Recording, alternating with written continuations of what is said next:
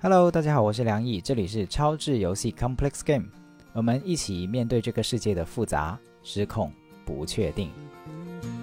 悲しまないでもう過ぎたこと何も悪いことなんてないよ Hello，大家好，我是梁毅。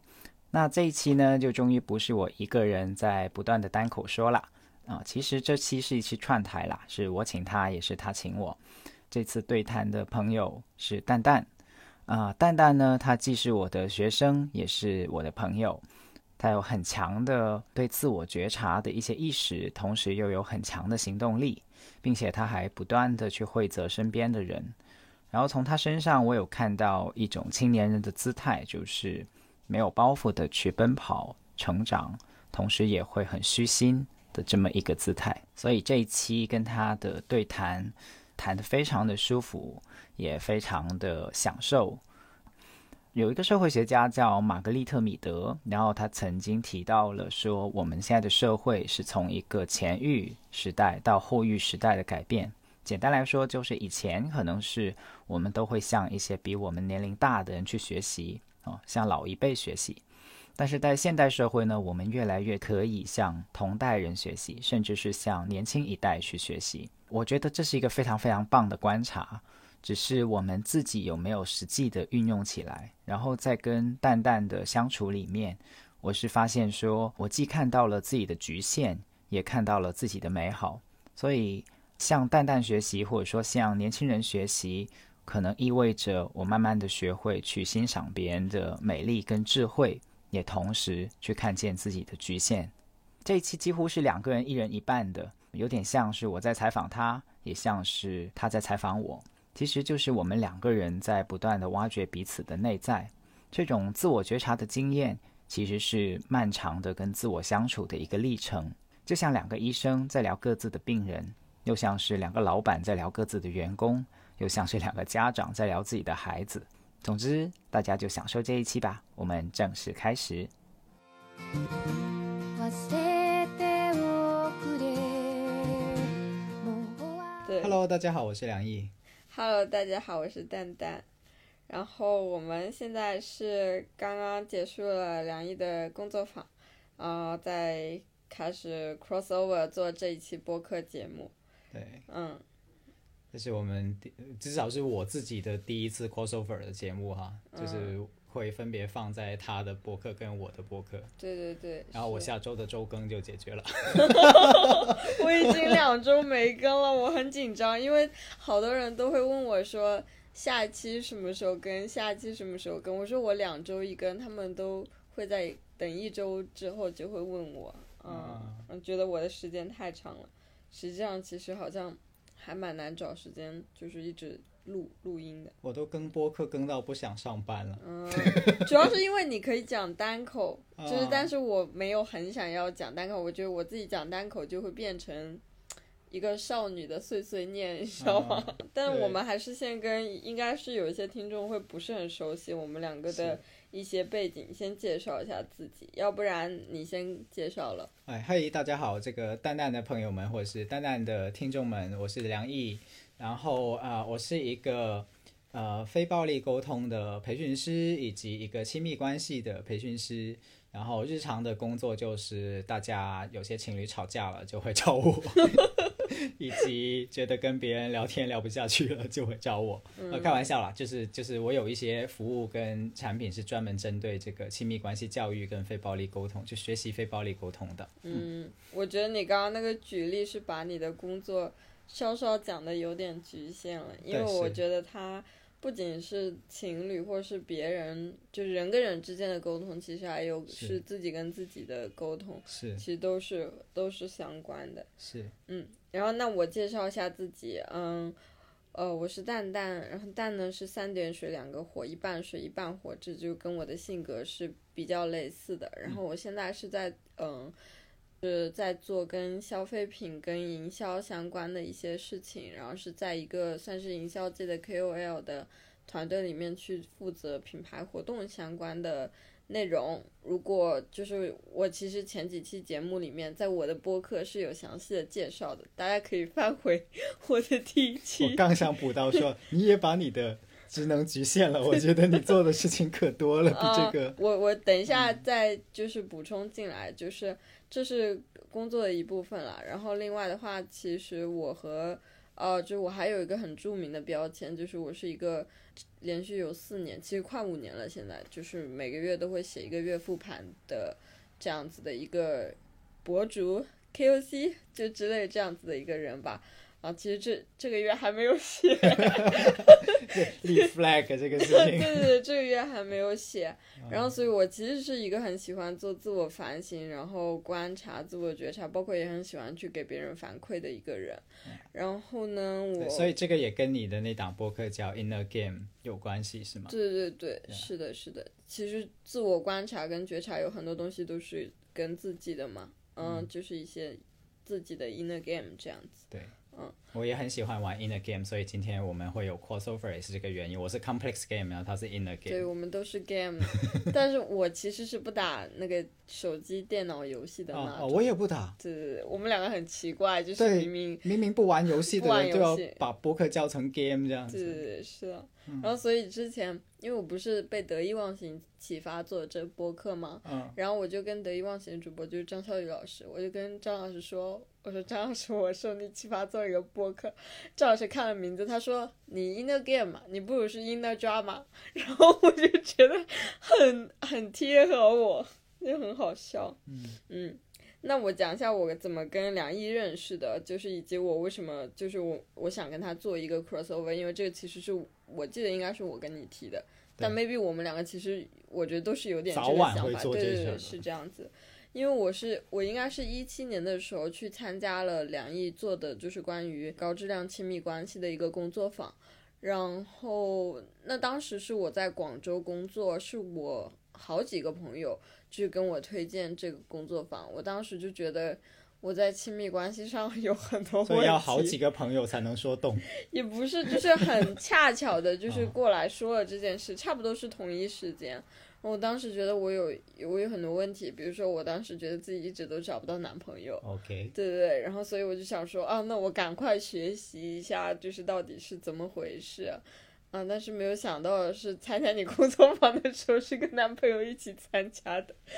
嗯，这个也是很意外的一些事情。所以去了梁毅的工作坊之后，其实我觉得对我自己是有非常大的帮助，跟就我一直受益到现在，我是学习了一个很好的一套方法跟思维逻辑，然后它确实是呃，就是不管是非暴力沟通还是呃爱这件事情，都是一直不需要不断的练习的。我之后就一直有跟梁毅来保持联系，但我觉得最最近半年我们两个的变系呃关系是从就是有点像原来的老师跟学生转变成了好朋友，是对，类我也刚想补到。这个，就是对对我，我觉得蛋蛋可能在蛋蛋心目中，他一直都是就我感受得到，他蛮尊敬我的，就嗯蛮当成是是老师跟学生，所以所以是并没有是吗？也不是，我是挺尊敬你的，对不管是有没有变成好朋友的时候，我都挺尊敬你。我我我我我有确认是有的，然后但同时呢，我也发现呃，我很珍惜跟他的友情这个部分，就是他身上的很多特质我特别欣赏，以及呃，他真的帮过我很多忙，然后也同时现在这两年我的感觉就是感觉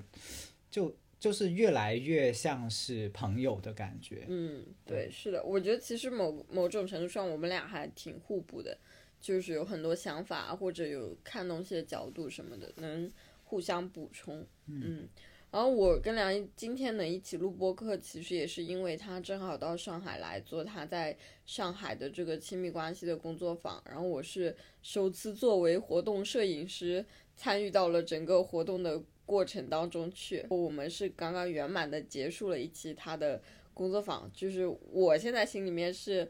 呃，非常幸福跟满足的，在这个工作坊里面给我留下的感受，我还延续延续着。延续到现在。对对对，是的。然后，所以我们今天来聊呢，其实主要是想聊聊看，第一个是就是过去这一两年我们各自会发生了一些什么样子的变化。其实好像我上就是我上一期我先补刀一个，我觉得啊没有变化的，就是我觉得我是算会照顾人的，那嗯蛋蛋是少数觉得比我更会照顾人的，就是我有一种感觉是，有时候我我跟他呃去一个地方什么的，我我感觉我是不用太去照顾别人，然后他就已经把所有的东西都 pick up 了，或者是都都都给做了去照顾别人了，然后我就？对，就我很少在一些人的交往中，我是可以做放松的那个，但是跟你在一起的时候，我会觉得我很放松。哦对，哇，很神奇耶！因为我感觉其实我跟你真的见面的时候并不是很多，嗯哼，对吧？然后你竟然会有这样的感受，嗯，但你说的确实挺对的，我我就是很下意识的会要去照顾别人，然后我也确实觉得在照顾别人，就比如说一起出去玩啊，或者组织东西啊这方面，应该很少有人能超过我的水平，但我有的时候并不会因为这件事觉得开心，就大多数时候会觉得很好，就是我有能力去照顾到我在乎的人，然后让他们觉得舒舒服服的。但有的时候我也会觉得挺累的，就像比如说我跟我朋友出去玩，有的时候我真的很很忙，没有时间做一些功课。然后到了这个目的地之后，就发现，哎，其实我朋友有很多功课，他可能没有来得及做，或者没有做好。我就会下意识的把这些所有的东西给接过来，然后接过来的结果就是，我本身其实是想放空了出去玩的，但是当我接过来的时候，其实我就已经在忙于这些各种事务性的处理上，我就真的没有办法放松下来去好好玩了。所以我就是曾经有一阶段是会被，会会不不自觉去照顾别人，就是会困扰到我的。你有没有这样的体验？因为我自我也想追这个体验，因为我有相似的体验，但是我想验证一下你的历程是不是这样子，因为这个这个是特别 inner game 的部分，嗯 就是我有试过一段，是我根本察觉不到自己因为太照顾别人了，所以我有对自己的忽略。对，就我是没有意识的，但是，呃，当我察觉到以后，再回过头来看那个以前，就会知道哦，原来那个时候我的确是不舒服的，对，的但是我不知道。但就是你在当时，你可能会觉得有点难受，但不知道是为什么。嗯为什么？对对对对，你会觉得有点 sad，然后就会觉得说，哦，你不是都出来玩了，然后或者什么，就是你怎么会自己觉得很 sad？又或者是你在某个环境里面，我我自己是这样哈，在某个环境里面跟别人的互动里面，就总觉得好像是有点有点压抑，但是我不知道那个压抑从哪里来。嗯，我会觉得就是自己有一点点不舒服的，或者可能这两年就是感受会更敏锐一点，会很很能觉察到。之前只是会觉得就是没有开心，嗯、但这件事情可能本身如果从理性上去推测的话，应该是会让我开心的。有什么嗯特别的契机吗？或者您能回想起来的坐标，就是某件事突然间就顿悟了？嗯，我是有个过程的，就是第一个其实是去年十一的时候跟我妈妈出去玩，啊因为我这一整年基本上工作都非常非常忙嘛，所以我其实对旅行出去就只有一个诉求，我觉得你不要让我想很多事情，然后你让我放轻松，就是出去出去就好了，不要想太多东西。然后我当时就跟我妈提了这个需求，我说我就是出去不是很想考虑太多东西，所以不要搞得太复杂。嗯，然后确实那个旅行就变得很好，很舒服，跟我之前的旅行其实体验不太一样。嗯哼。然后我回来的时候，因为我不是写月复盘嘛，嗯，我在写月复盘的时候，我就在想这个事情是为什么，我就发现，哎，就这个旅行当中，我其实不用去考虑很多的别人，因为是跟我妈妈在一起嘛，所以我就觉得，就我们两个就很无所谓，就是他照顾我，我照顾他，什么就无所谓。所以那次就是酒店都他订，饭厅都他选。对对对，然后我妈妈其实也很省力，她因为她是报了一个团，然后那个团就是人也比较少，那个线路也就是人也比较少，然后我们去一个海滩边上嘛，其实也不需要很多就是选景点啊或是什么的，然后去的比较偏，也没有什么餐厅很多的选择，就都帮你订好了。然后大家都觉得还挺开心的。我就发现，哎，我只要不做这么多的选择，我好像就还就还不错，嗯，然后完了就是这次是，我到八月份的时候去青海嘛，然后因为我之前其实跟我妈妈出去是一种，但我更多的是跟我朋友一起出去，然后我所有跟我朋友出去，不管是旅行还是说。比如说，就是去一个游乐园玩啊，或者是什么之类的这种情况，都是我来组织，然后我来定，或者甚至一开始不是我搞这事儿，反正最后都会变成我搞这事儿。对，这就像你以前是做过什么学生干部吗？就是像个魔咒一样，你知道吗？因为因为比如说他们搞不定这件事，你就会有点看不下去，或者觉得说啊，这个是不是很简单吗？然后我来搞吧，就是你们就不要再费心了之类的，就就会这样想。然后，所以就很很，就你做多了，真的就是因为如果很熟的朋友，他是你的动作比他们快呢，还是你的品质比他们高？我不仅动作快，品质还高。我就这么这么好的一个产品。就这个世界答案通常都这样，就是你猜几个，然后都把它加起来就对。对，是的。然后，但是我这次出去的时候呢，我就遇到了强劲的对手，就是我这个好朋友，他其实是比我更。就是更会考虑这些东西的，因为我们两个之前都是做一些大型的青年组织啊，然后项目啊什么的。嗯，他是少数，就是比如说我跟他一起去甄选这个项目的 leader 之类的。然后如果我知道他选了，我会自动退下，说那你你们让他干好了，就是这种。然后我会心甘情愿的给他打下手，甚至心甘情愿的在他手下划水。但这种情况对我来说是非常非常非常少见的，因为基本上我都不会放心别人干这个事情。所以听起来，其实这个你的服服务性或者说这种这种呃会主要主动去服务是来源于一个品质的要求。听起来会是会是嗯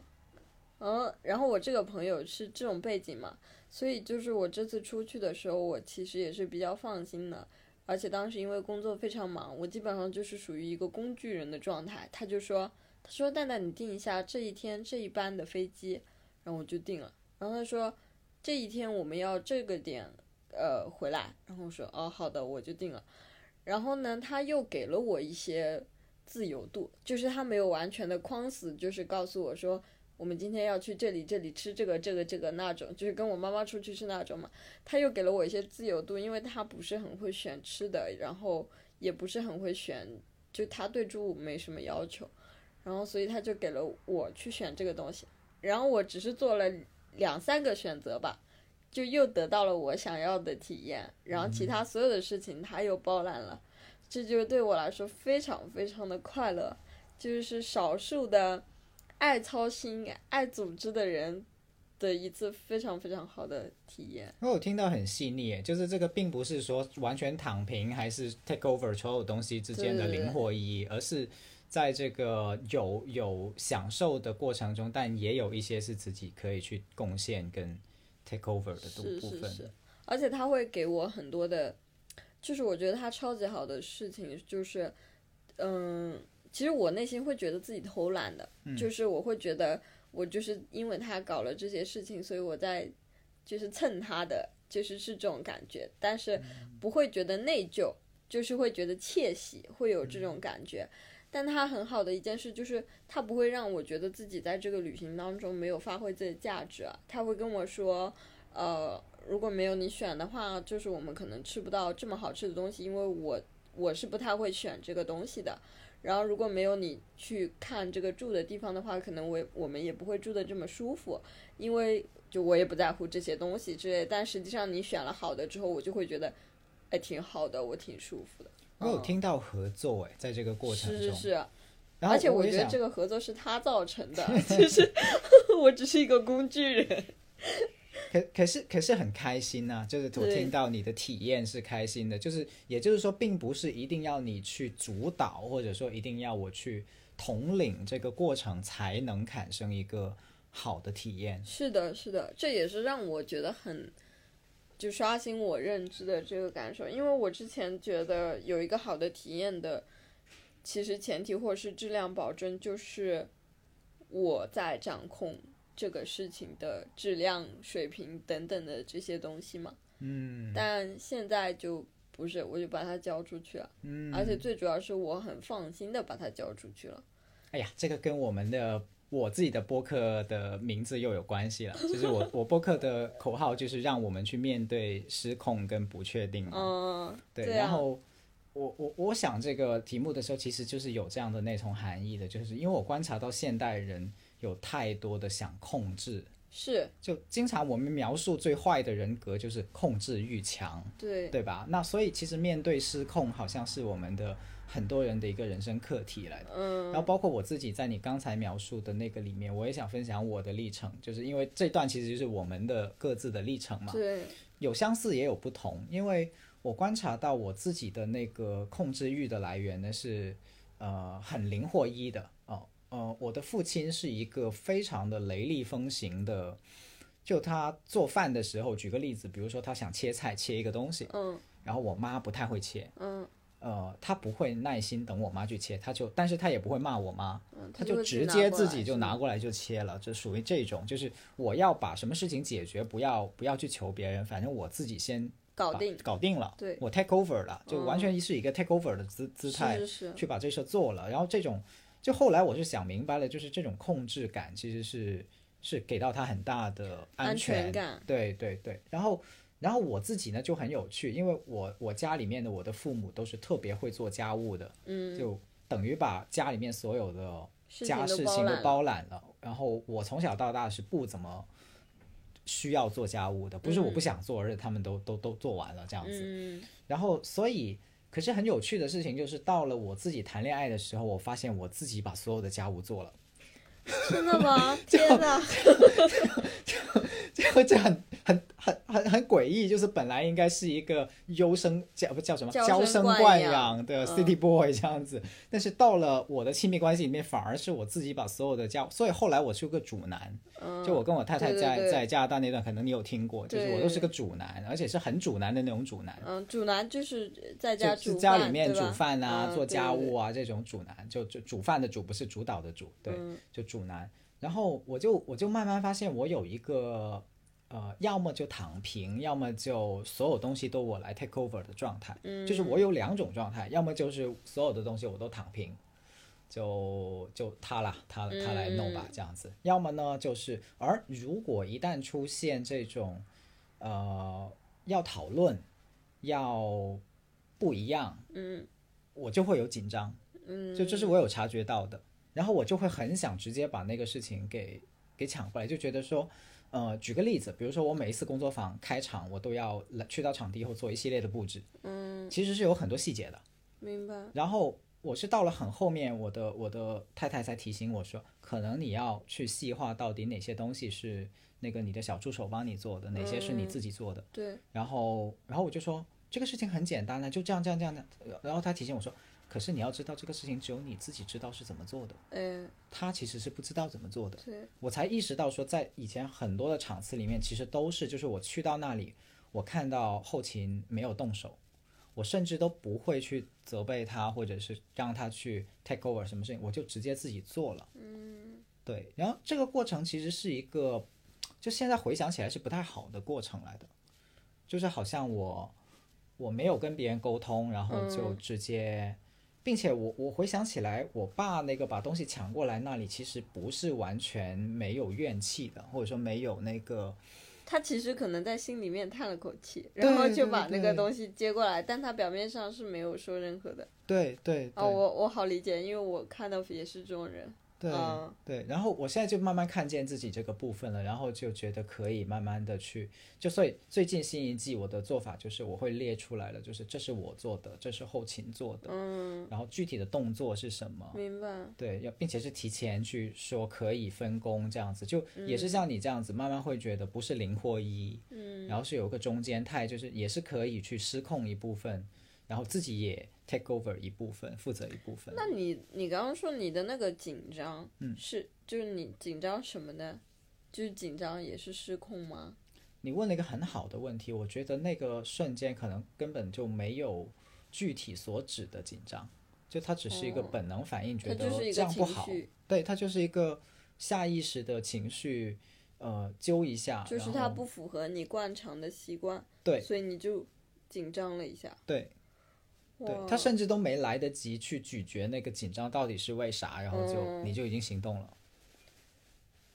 那不是你是我，呃，明白。但我觉得你讲了，就是会给我到启发的一个点，就是，诶，紧张有可能后面是没有东西的，它只是因为跟你惯常的做法不一样，所以你会紧张一下。这个是让我会觉得不太一样的，因为之前我都会觉得，那你紧张一定是你在担忧，就是背后有一些什么事情的发生啊，或者是什么之类，就它可能会有一些更深或是更更更后面的一些原因，但它有也有可能是简简单单的一个东西。当然它也可能有一些渊源啦。就是如果你从心理学的角度来讲，就是比如说你的童年，你看着你的父母的某个互动里面，你感受到了他在某个特定的场景其实是有张力的。嗯。然后小孩子呢就会觉得在那个场景里面，所以我以后就尽量不要去挑战这个场景里面的那个刺激点，是的，是的，因为因为父母的是父母就定义了他的世界里面的爱嗯。跟恨嘛，嗯。所以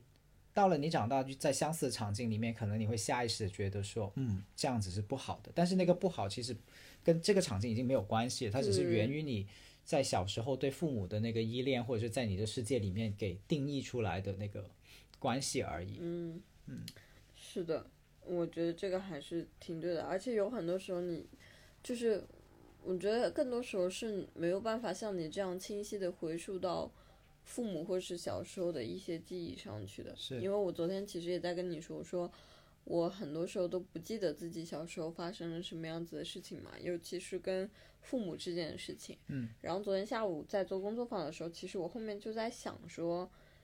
诶，就是我一开始是觉得我好像很多东西都想不起来，但是因为看大家在前面讨论的时候，我就想到了一些自己的事情，然后我很惊讶的发现，我印象中非常深刻的事情，其实都不不太跟家里有关，都是比如说我现在能想到的一些，我觉得肯定对我有非常大影响的事情，是在幼儿园里发生的，就是在幼儿园小朋友跟小朋友之间发生的一些事情。然后再有到后来，就是我跟你说，我我能回想起来的那个是在学校里面是跟老师之间的一些事情的，就是好，就是能陆陆续续想起来一些事情，嗯，但还是会有一种抓不到其中的场景，或是抓不到其中的一个事情，跟我现在为什么会有这样子的想法，一个非常明确的关联。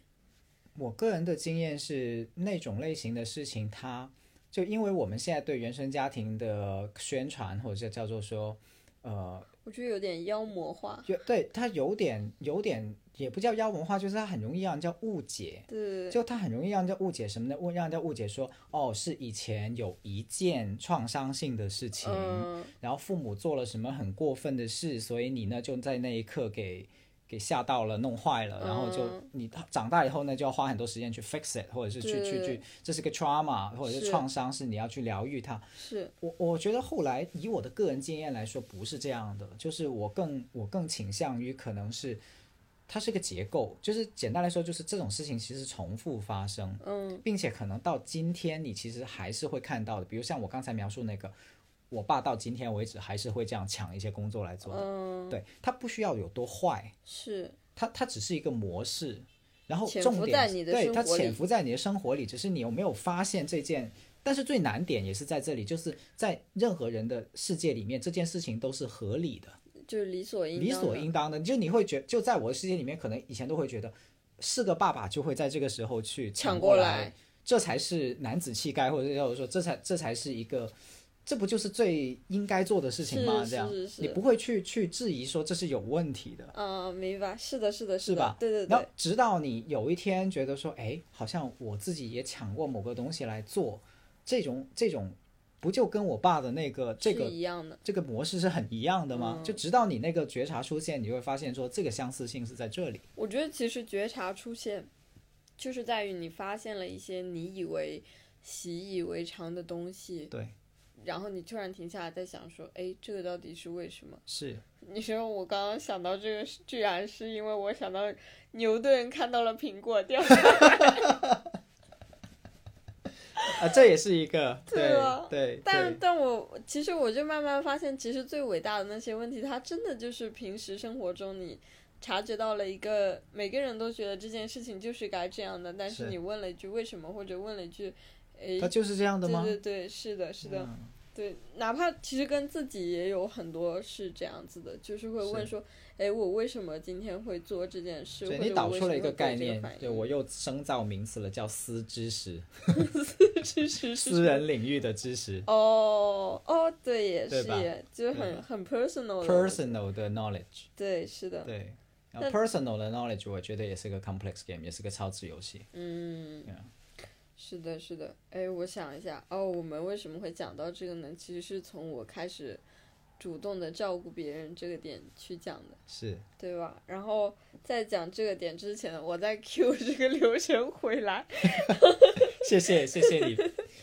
对对对，对，你看大家这个就实现了我刚才说的，就是在我跟蛋蛋在一起的时候，蛋蛋就是那个在照顾在照顾我的。对对对，是的，所以我特别珍惜我那个朋友，你知道吗？他最近生日，我给他买了一个非常非常贵的礼物。哦，然后我就是希望他不要从我的生活中消失，这样就是还能让我在跟他一起出去玩的时候，就是安享这个旅程这种样子。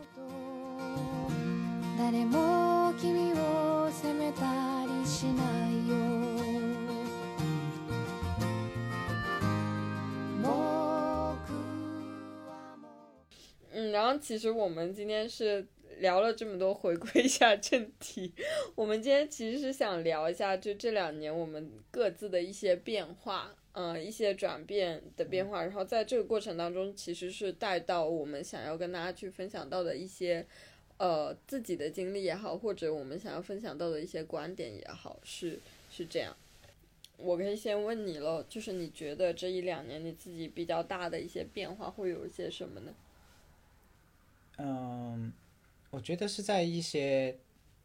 程度上走得更深了。嗯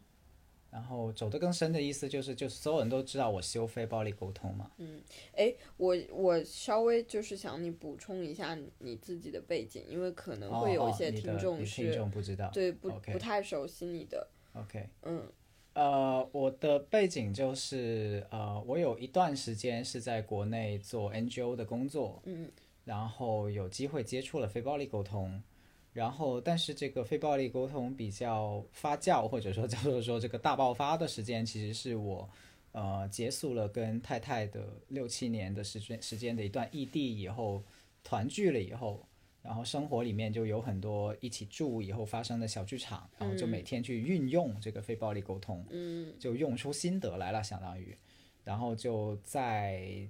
做了一个非暴力呃沟通跟亲密关系结合的工作坊啊，其实就是蛋蛋参加那个工作坊，对。然后就从此走上了非暴力沟通的不归路。对 对对。对，然后所以我有蛮长的时间是，或者说我蛮主要的一个被知道的呃身份或者说标签，也是、呃非暴力沟通的实践者，或者叫做说修行者这样子。对，然后所以刚才我说的往深处走的意思，其实就是在非暴力沟通上面往深处走。嗯，对，就是是从什么样的深度到了什么样的深度呢？呃，我觉得可能在我刚开始带工作坊的时候是，呃，技术是占主导性的，就还是技术。你刚开始是几几年？一七一八年，那就是三三年年前，大概三嗯年前的样子。对，然后，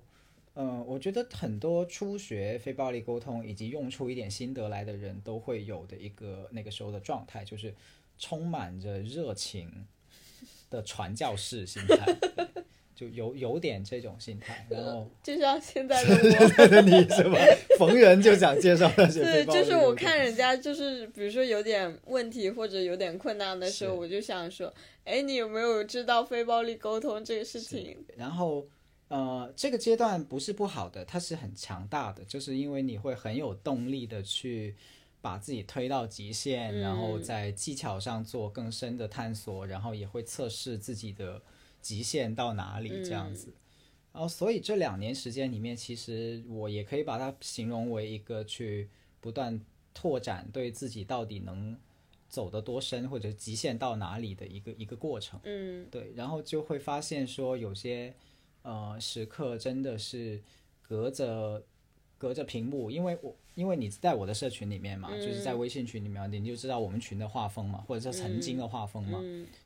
就是有的人可能会在群里面去倾诉一些他的当下很烦恼的事情，比如说而且都是一些比较私密的事情。对私密的事情，对，对。就是甚至可能是我们常规觉得来说无解的事情，嗯，就就比如说跟家里面的一些东西，或者跟伴侣的一些对东西对对，就是就很容易会归结为类似于，哎呀，我们就三观不同，哎，两代人的代沟啊，对谈不下去的啦，这样的事情嗯，然后就会就会尝试真的用非暴力沟通去带着他去走这段路，嗯然后我我觉得是其实是不容易的，因为你隔着屏幕，我们非暴力沟通很讲究连接嘛，就是嗯。连接的意思就是我怎么样让你觉得我是在陪伴你的，以及我是真的在理解你的需要，跟、跟你感同身受，嗯，就这个过程其实是特别不容易发生，然后就有好好多次的经历，就是哎，就真的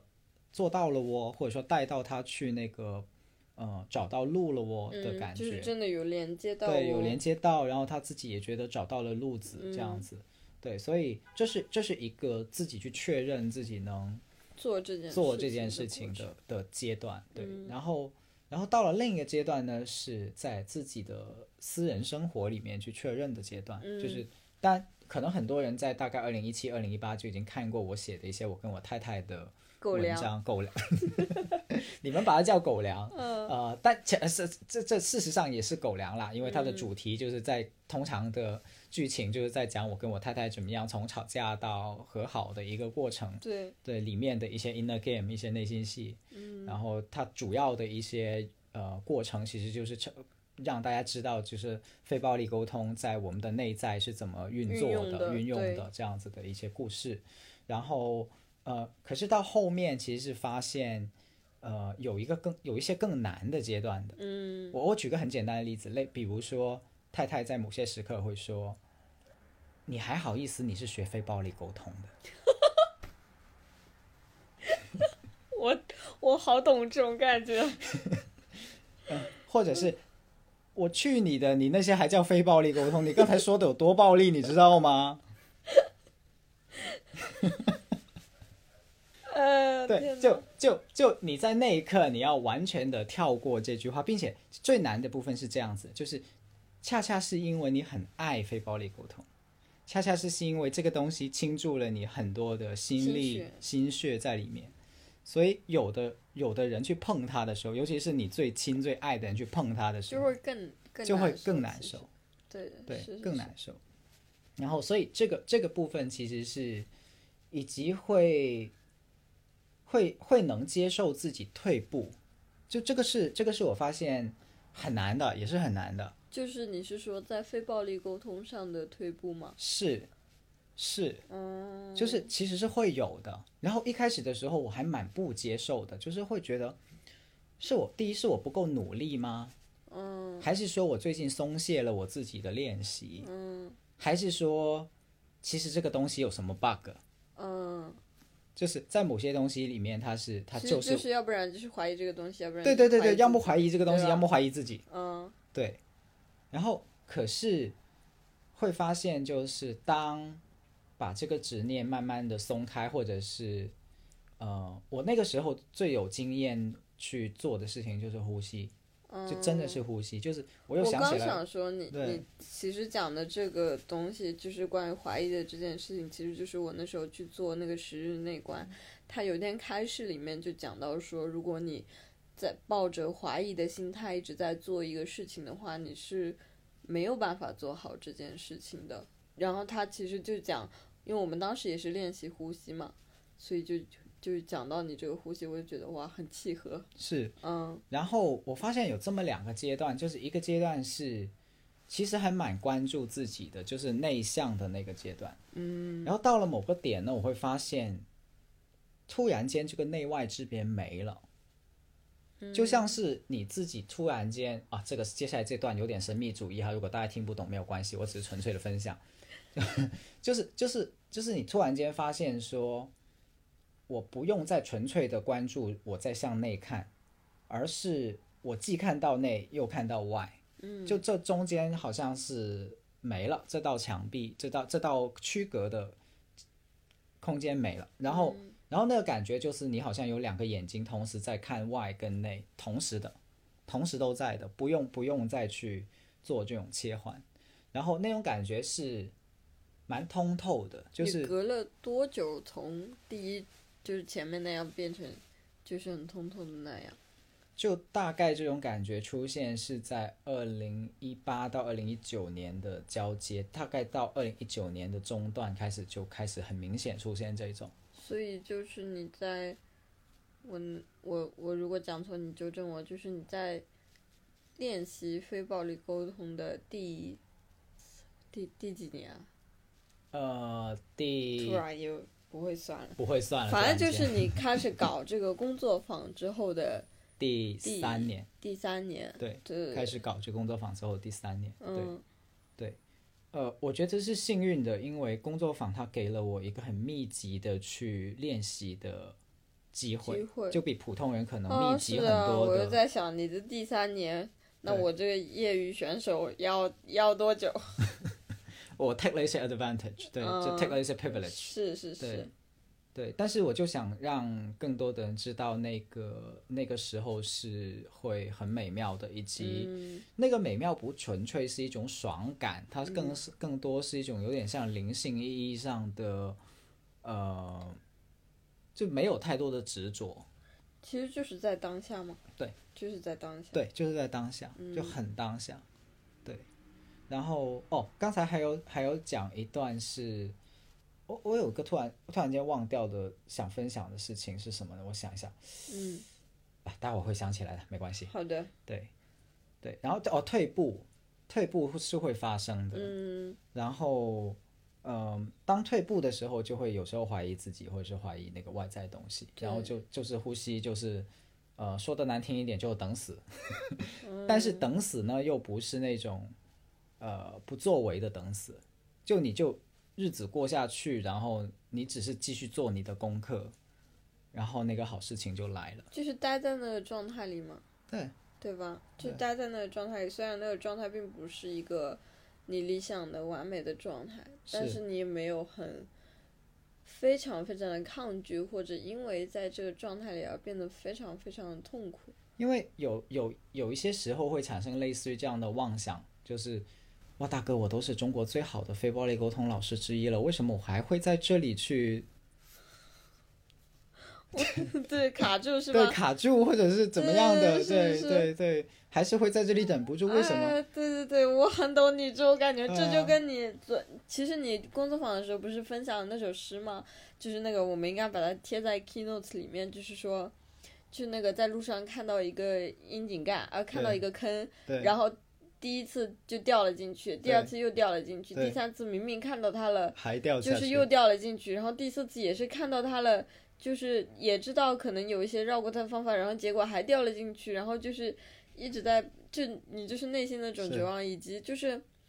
就是你如果不知道这个坑吧，就算了，就是你还是在。填就是跨过坑方面已经变成了一个专家的时候，然后你还不断的在掉进这个坑，就这种感觉实在太难受了。是，但是后来就不难受了，因为嗯到了某个点，我现在就发现说，呃，恰恰是因为我们理所当然的觉得跨越坑是正常的，或者是很简单的一件事情，对对对所以你才会难受。对，如果你能接受掉坑，其实就是一个伟大的生命的一部分，或者说一个一个完美的人就是充满掉坑的。嗯，哦，我我懂了，你这个想法跟我是另外一个角度。我我的想法就是说，我觉得我我们一直都有一种妄想，是说我做一个改变就能抵达理想的自己，就是达达到我预期那种非常棒、非常完美的自己。但实际上，现实就是，你可能做了一百次、一千次，你也你也到不了那个地方了。是但就是最难受的事情，并不是你到不了那个地方，而是在这个过程当中，你不断的用我还没有对对，我还不够好，和就是和我还没有到那个地方来，就是告诉自己来责骂自己，或者就是来说自己还真的没有做到很好。是但实际上，它本身你这个一步一步走过去的过程，或者你在这几百次当中的这个过程，就是就是已经证明你是一个非常不同的人，已经证明你是一个非常棒的人了。是对，是的，是的，嗯嗯。就是很难解释，但是又真实存在的一种状态。非常明白，而且我会觉得，其实你这个状态的变化，它真的是需要量的累积的。嗯是因为因为我我会觉得，就是从我的角度来看，就是可能我们也有很多的听众，他是不是很了解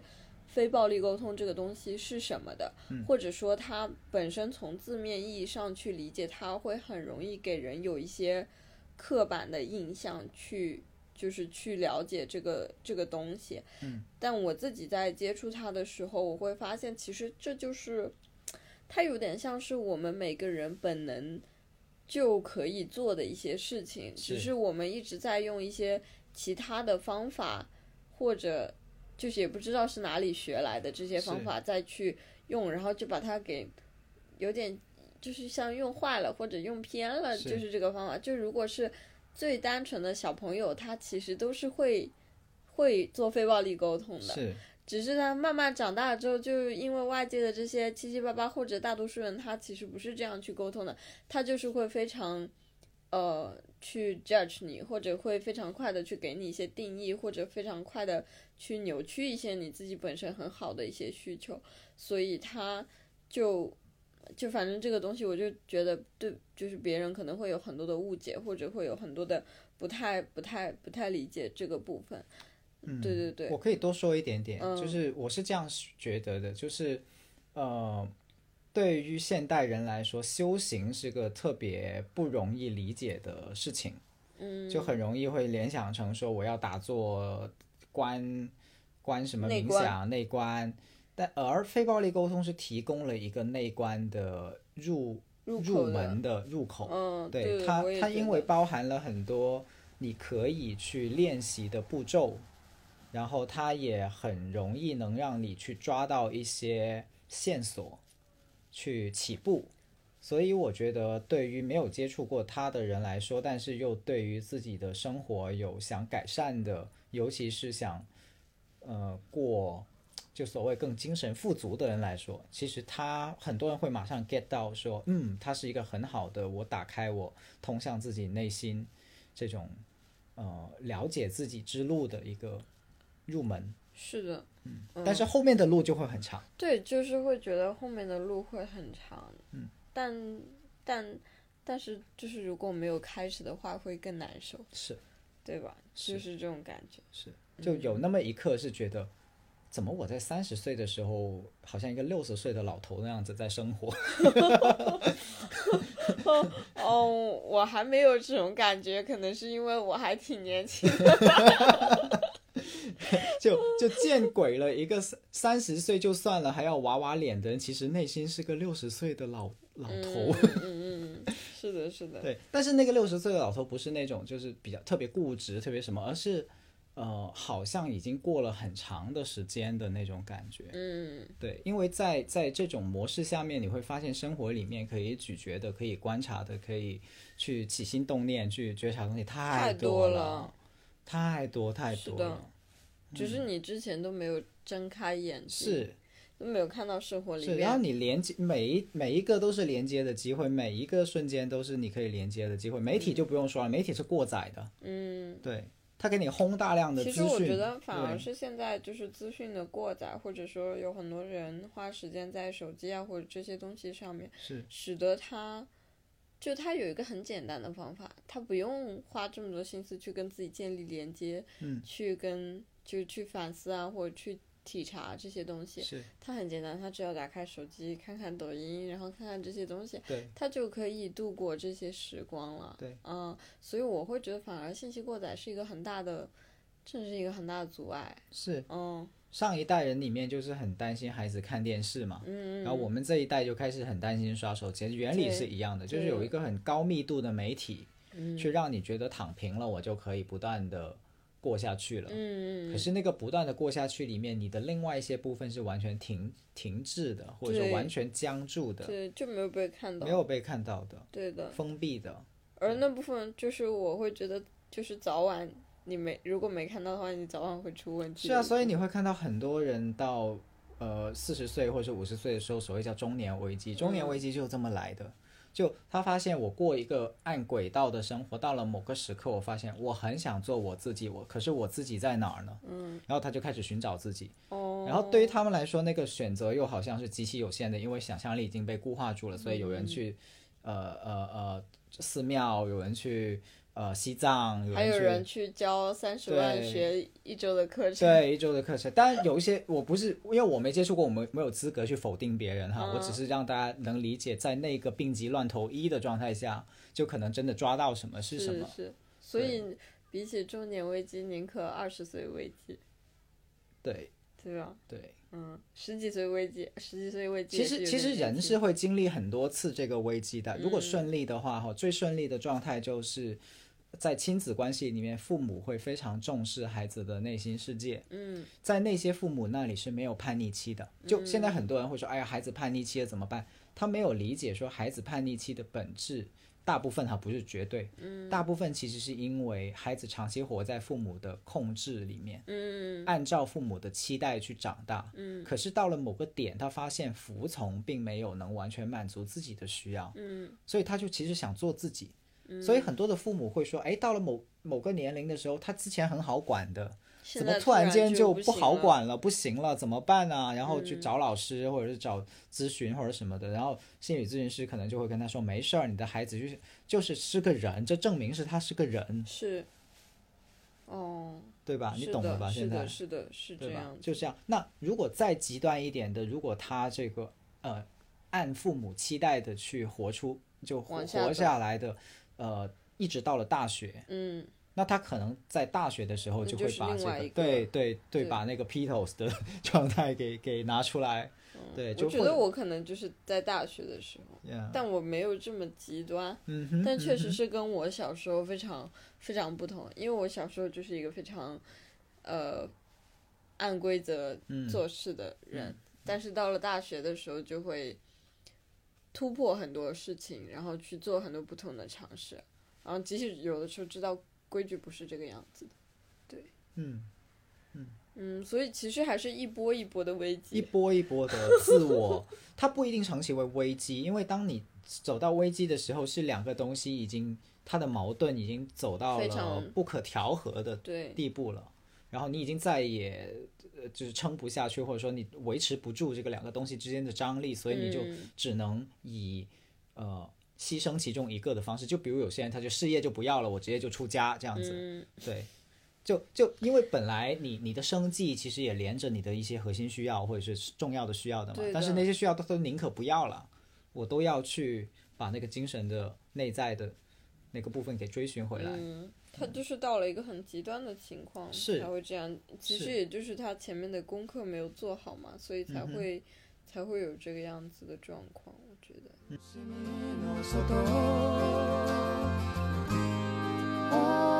外穏やかな我又要 Q 回主题了，是不是感觉我们跑得非常表得非常远？远啊，对，就是我觉得一个变化是你刚刚说嘛，就是你自己在深度上，就是本身在， 我觉得是在不管是呃，就是练习非暴力沟通这件事情上，还是说呃，可能是跟工作或者事业，就是更就怎么说，就整体结合起来，就是在做工作坊啊，或者不同的阶段啊，就是这个有一些深度上的变化。那这个这个其实是我觉得啊是因为你大多数的精力都花在了这个上面，嗯，然后所以会有这么大的变化。那除了这个之外呢，就是比如说有没有一些，嗯嗯，比如说身份上的转变，或者说因为因为我知道你之前其实在加拿大，对不对？对，就是之前嗯。之前梁毅做工作坊，其实都是从加拿大飞回中国来，然后给大家做工作坊。然后这一年其实整体他都一直待在国内，跟他的太太然后，这个我觉得还是一个挺大的变化的。有啊，嗯所以呃，它这种转换带来的最直接的影响就是我要长期跟我的太太在同一个密闭空间里面一起生活。呃，当然这一部分跟呃一六年那个时候相似，但是又有不同，嗯，就是因为这一次是呃一六年是你去加一六年是我去加拿大的时候，嗯。对，那个时候是周围都没有亲人的时候，但是嗯。这一次呢很特别，是因为呃我的家人在我们附近，哦，就因为我们在佛山住嘛，然后嗯我们的房子跟我爸妈的房子是只隔大概五百米这样哦子，就非常近。对，非常近。然后我们的呃堂哥堂嫂就住我们对门，哦，就我们我们我们是周围都是亲戚。对对，就周围都是亲戚。然后很有趣的事情就是，呃，其实我是一个不怎么习惯收手的人来的，或者说我是一个比较比较宅，宅就算了，还很自我的人来的。对，就嗯就我不喜欢去主动去跟别人啊、呃，就是说哈拉一下这样子的，不是这样子的人。然后以至于我堂哥堂嫂有一次说：“你们真的住在这里吗？怎么好像都一点感觉对，一点的感觉都没有，好像你们是不是？我那段时间都以为你们出去旅游了，这样子。啊对，然后是是疫情这个很有趣的契机，然后让我们好几次的去堂哥堂嫂家里面吃饭。嗯对，然后然后呃，一开始是他们主动邀我们去的，然后然后后来去了几次，然后我就对对于我自己的感觉来说是蛮特别的，因为呃，我就感觉到了温暖，就很少的就是家庭的温暖家庭的温暖，对那种。就因为我我可能我觉得我是个蛮文艺青年人来的，就是在我以前的的脑袋里面，亲戚是带有某种封建单于的狭隘性，就类似于这样的途径。啊、如果我的亲戚在听这档节目的时候，我要跟你们就说声抱歉哈，这个这个不是你们有任何的问题，只是我自己脑袋里面有些不正常的东西哈，我要必须先说明。对，但是但是简单来说就是是缺乏实感的，就是那个那个明白，就是你其实想象力里面没有这样子对，没有这样的场景跟没有这样子的的关系的。嗯但是那个机会就让我会觉得说，哎，这个大家呃吃饭聊天，然后是很温暖的事情来的。嗯然后包括我的太太在，因为跟我一起住，因为我的父母的家在五百米外，所以我们每天都回去吃晚饭、嗯，喝汤这样子。然后荷塘太幸福了。是，然后他就有有一段时间在提醒我，他说，呃，他是用批评的语气的，他嗯说，我觉得你太过分了，他说你太早走了，啊，他说你吃完饭就走了，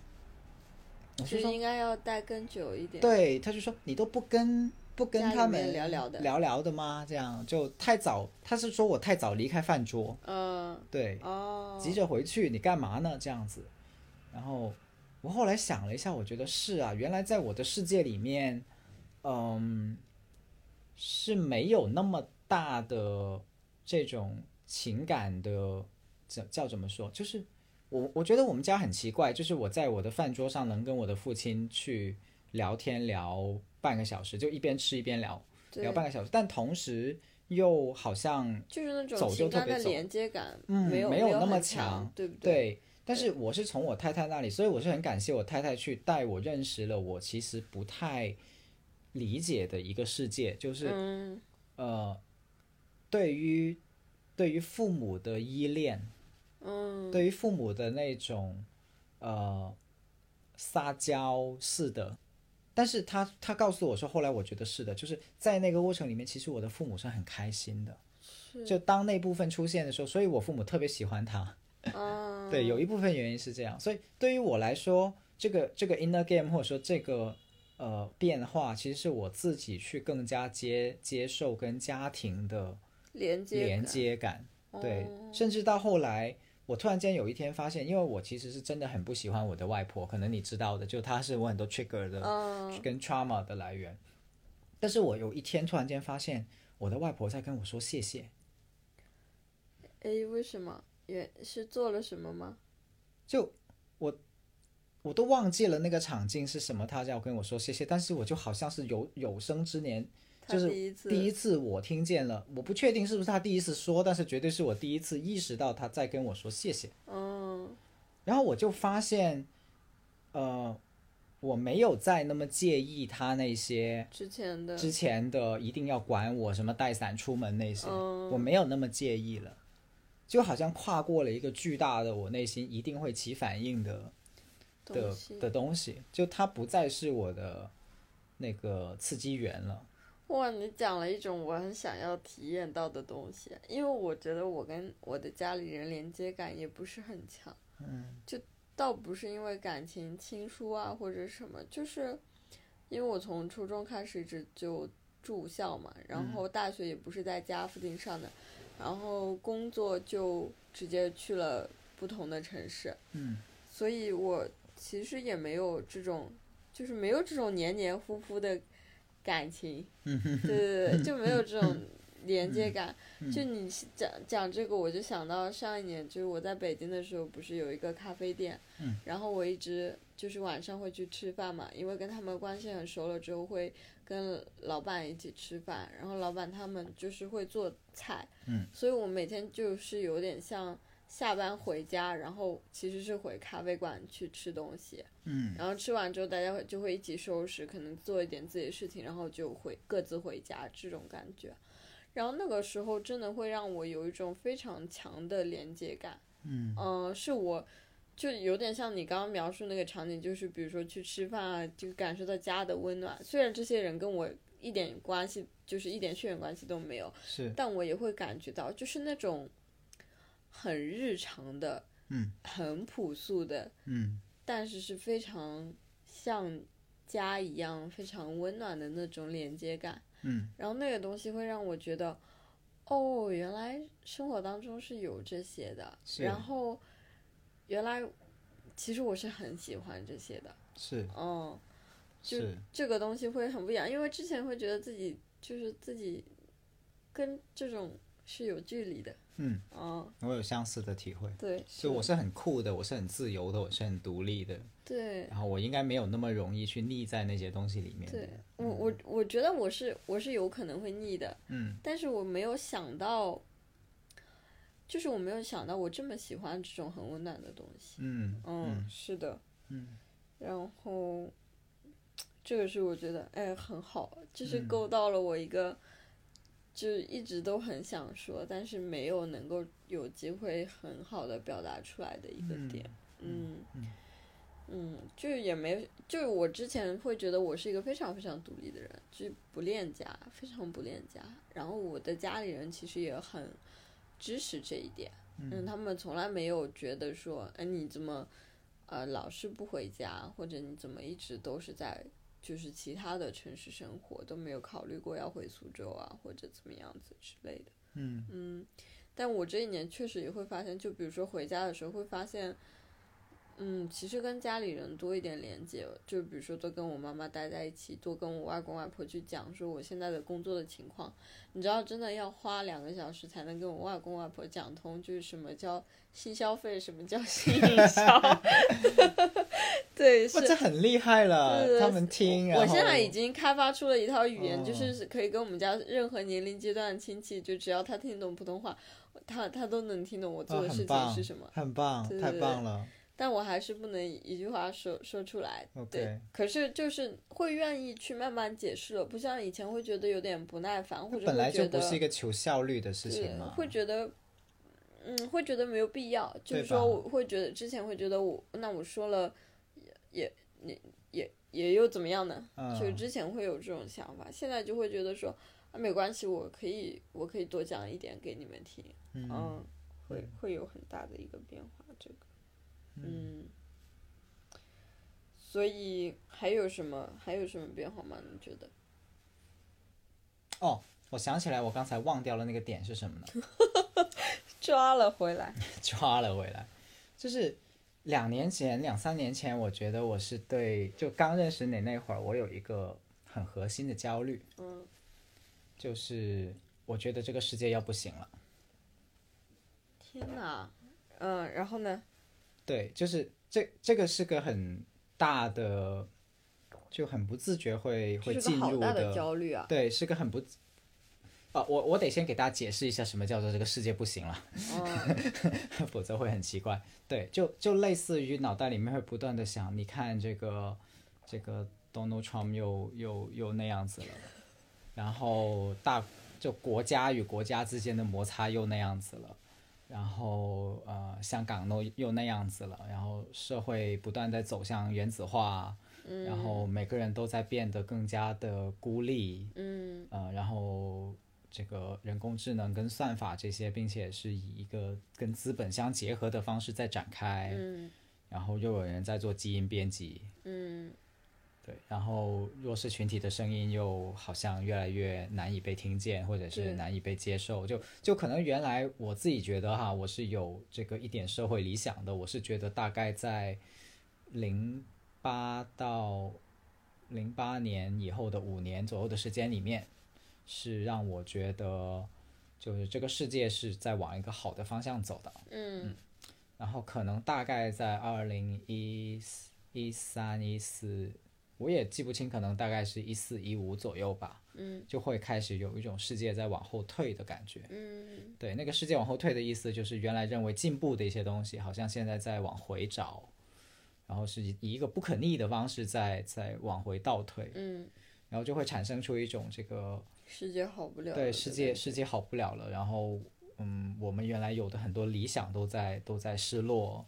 然后嗯。不仅是理想失落，而且更更更严重的事情是，这个这个东西对我最大的焦虑是，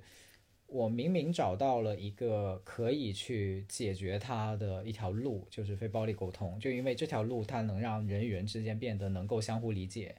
以及可以消除很多的敌意，是。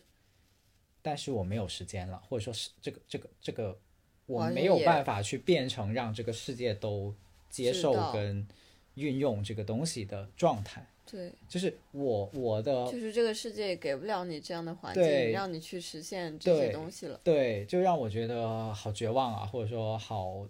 它不是绝望，但至少是一种很大的焦虑吧。就像一块石头压在心里一样。是啊，是是，而且这个石头不是你能搬开的。是嗯，是，然后我在 Steve 那一期里面也后面有稍稍的提到过这一点。然后嗯这两年最大的变化就是这个焦虑慢慢慢慢好了。嗯，对，哦，我也有这种感觉，就是你讲了这个之后，我确实会觉得，好像我我刚认识你那一会儿，你确实对这个世界有很多的担忧，就是能感觉得出来。比如说你在群里会分享一些东西啊，或者会发表一些自己的观点，很多时候是跟就这个世界上或者这个社会上发生的这些事情是非常相关的。是嗯，但是最近其实会觉得呃没有这么多了，或者会是从就是你还是会去分享这些，可是，在分享的时候没有觉得它是那么重的。是，所以这个也是特别要跟跟听众去分享，就是我不是逃，我觉得我没有逃避或者说逃走了。嗯，就熟悉我的人会发现，我依然会关注很多的社会议题，关注很嗯多的社会问题。可是我的我的我的态度没有那么的，也不能叫负能量，但就是就是没有那么的焦虑跟绝望了。嗯，对，是就不是一种是我也能戾气的方式去去去做，或者是去关注的。嗯，嗯，对对对，我以前真的会觉得你有很多，就是很愤恨的状态。是嗯，就是对于这个现状为什么是这样的一种愤怒跟，嗯愤怒了好像也没什么用的那种感觉。是是，因为我我猜可能也有也有蛮多的朋友，我我觉得这是这是一个很呃很重要的状态，因为当一个很有正义感的人，或者说很看重公平正义的，不只是呃看重自己的个人利益，并嗯且同时想照顾其他社会成员的处境的人，嗯，他但凡接触到一些信息，其实他不可能无动于衷的，或者说很难无动于衷的。是的，可是那个那个你知道了以后，怎么样去面对它，是是又是另一个很大的课题。嗯，就是我的个体生命跟这个众生皆苦之间到底是个什么关系？嗯我怎么处理这个之间的张力？嗯，这个很难。嗯哇！我在听你讲这段话的时候，突然意识到，其实，因为我之前会跟我的一些朋友就分享说，我自己的价值观里面很重要的一件事情是对社会有一些正面的价值跟影响嘛。但我觉得我其实没有全身心的投入在这件事情上。虽然它对我的价值观来说是非常重要的，嗯，我可能它并不是我的第一优先级，嗯但我刚刚在听你讲这段话的时候，我会觉得，似乎这件事情对你来说是非常非常重要的，就是就是是就是他在你心里的优先级应该是非常非常高的。是中二一点来说，就是拯救世界是我的第一人生目标。对对对对，就是这种感觉。所以，因为其实我们刚刚在就是录之前，我们不是在讨论说，那么我对你有什么好奇，你对我有什么好奇吗？那个时候我就是其实还是会想问说，诶，你为什么在做你现在这件事情？就是不是说呃不是像别人说，那你到底为什么会做非暴力沟通啊，或者之类的，而是说你内心里面最深的那个很原始的动力，或者会让你觉得真的有成就感和满足感的那个原因是什么？我追溯过，我自己追溯过，对，然后我曾经有一次看到了那个原型在哪里，就是我小学的时候有一小段被校园欺凌的经历。嗯这是我第一次曝光我是个校园欺凌的幸存者。嗯 呃，但但那确实呃那段没有很严重，就是但很幸运的，它没有上升到像在那个什么什么的你啊，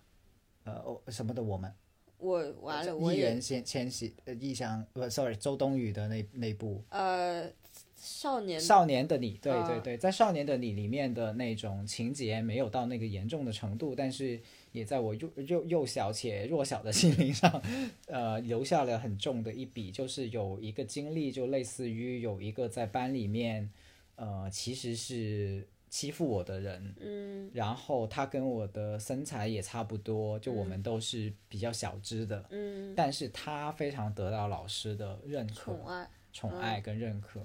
然后就我很记得有一次，就是他把我欺负到不行，嗯然后我去报告老师了，嗯然后老师就就会觉得没什么，然后就会跟、跟他辩解一下，觉得呃他就是怎么怎么样子啊，他只是跟你怎么怎么样一下而已啊，这样类似于以及。然后那节课里面，老师有表扬了这个同学做了一些，比如说看的一些书，其他的东西呃，西，做的很好这样子。嗯对，然后就那一瞬间就让我觉得特别的委屈。然后我到了长大到差不多的时候，去梳理自己的呃个人史的时候，就会发现说，其实我很想去拯救这个世界，可能是因为我很想拯救那个时候的自己。就是我我我会我甚至自己给自己内心做那个剧场，就我有一个剧场嘛，你知道，就我有时候也在内心会做这个剧场的时候，我就发现说，我就很想成为某一个人，然后去跟那个时候的自己说，没有人再可以这样对待你了。然后我所帮的所有的人，其实就是那个时候的我自己。啊，你知道这个事情，哇，我没想到我们今天会聊到这个耶，就是因为，其实还是我说我我我不是昨天的时候我也一直在想小时候的事情嘛，然后我之前一直都没没想起来，但是我我会意识到，我会意识到，但我不知道这个是不是算就是校园霸凌啊，就是但是我我觉得我的程度非常非常轻，嗯。可是那时候就是我我对我影响非常大的是我幼儿园的时候，我幼儿园的时候是就是非常可爱的，就是我是我们班的幼儿园的班花，但这是我幼儿园毕业之后才知道的事情。就大概意思就是说，其实当时班里的不管是小朋友还是老师都非常喜欢我，但我遇到的一件事情就是，呃，当时有一个女生，她就不停的在跟我说，她说你一定要跟我一起玩，嗯。就是否则我就告诉老师你打我。嗯。所以我就类似于被迫的跟他玩了，从小班、中班到大班，就是一直跟他待在一起，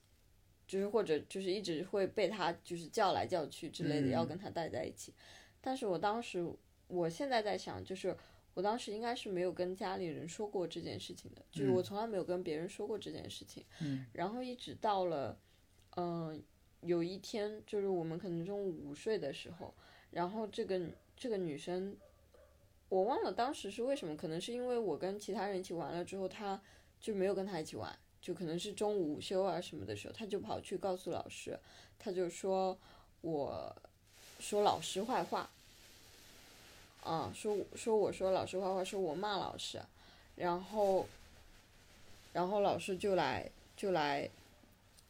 就是就来问我这件事情，就确认这件事情。然后我当时当然就非常直接说我没有这样做啊，或者之类的。呃，但我后来可能后知后觉意识到，其实这件事情比我打他要严重的多。嗯，但我也没，也还是没有，就是那个不被信任的感觉。对我也还是对，还还是没有做什么，就是老师可能也没有这么在意这件事。嗯就这个跟你可能有点像的是说，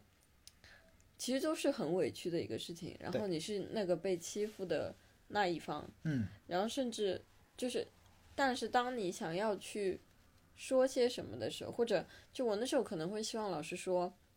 我觉得你不是这样的小朋友，嗯或者说我觉得你不是那样的，但老师其实也是那种，哦，我找你确认了一下，然后你说没有，那 OK 啊，那就这样吧。是就是我没有对你的一些信任，或者我也没有对你的一些评价之类的，我觉得 OK，你说是这样就这样了，就这样子。但这个事情其实可能会对我后来的，我觉得就像去做一些事情，或者你要要求自己，就是要要求公平这件事情，或者要要求很多人都需要被公平的去对待，或者说要能去表达这个事情，可能这个事情是有非常大的关联的。我刚听你讲完那个的时候，我会在想说，可能对我来讲也是这样的。为什么公平对我来说是也是一个非常重要的命题？对，嗯。嗯，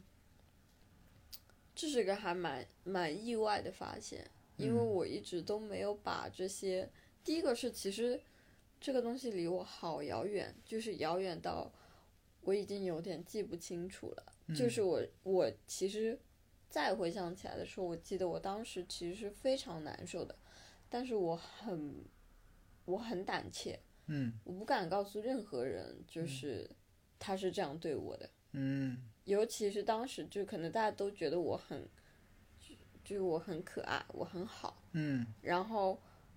所以它跟一些所谓叫做日常剧本就是很不一样的是一一章，对就好像平时都是这么演的，然后突然间加了一章是是完全不一样的章节进来哦。对对对，而且周围就是我，我现在回想觉得也很奇怪，周围竟然没有人察觉到这件事情是很奇怪。就是比如说我前两天还在跟这两个，因为我除了他之外，其实是有两个本身的好朋友的，就是我前两天还在跟他俩玩，然后就一就后来就一直要跟这个女生玩，就是会有一些奇怪的变化，但其实周遭可能可能大家都没有注意到这件事吧。是哦是，我突然间意识到我的小学老师也是我的播客的听众，所以我要跟小学老师去解释一下这个。到到目前为止，我是真的很开心，再重新在前段时间加回你的微信，以及我刚才讲那一段里面，其实最主要的不是你做错了什么，是真的我的内在的一些感受而已。对，那那个不就。我总感觉，所谓叫做童年经历里面那个东西，不见得一定需要很糟糕。就比如说父母把你打断腿或者怎么样子，当然有很多人是极端到那个程度，那当然是很创伤的一个事情。对。但是我发现对于很多人来说，它会形成一个结构，或者说形成一个模式，并不需要那样的邪恶的人去做邪恶的事。但是可能很小的那个自己就已经记住了那份感觉，并且把它变成了一个你世界里面的某个不自觉就会走到的剧本，或者是呃在意的事情。然后直到若干年以后，你发现了这种关联性。对嗯。哇，这对我来说今天是一个挺大的发现的。嗯，庆祝庆祝这个发现。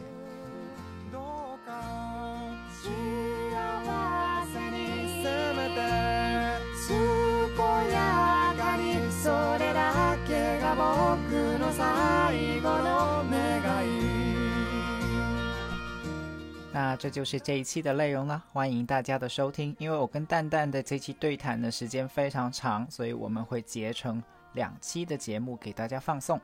那这一次就是上半期。那如果是对蛋蛋感兴趣，以及对这期内容感兴趣的话，都非常欢迎大家去蛋蛋的呃微博以及蛋蛋的 Inner Game 内心戏这个播客去关注他的节目啊。希望我们两个未来都能把播客越做越好，给大家带来更多好的内容跟节目。好，那喜欢这期节目的观众也欢迎大家一键三连来关注我们超智游戏 Complex Game。我们下期再见，拜拜。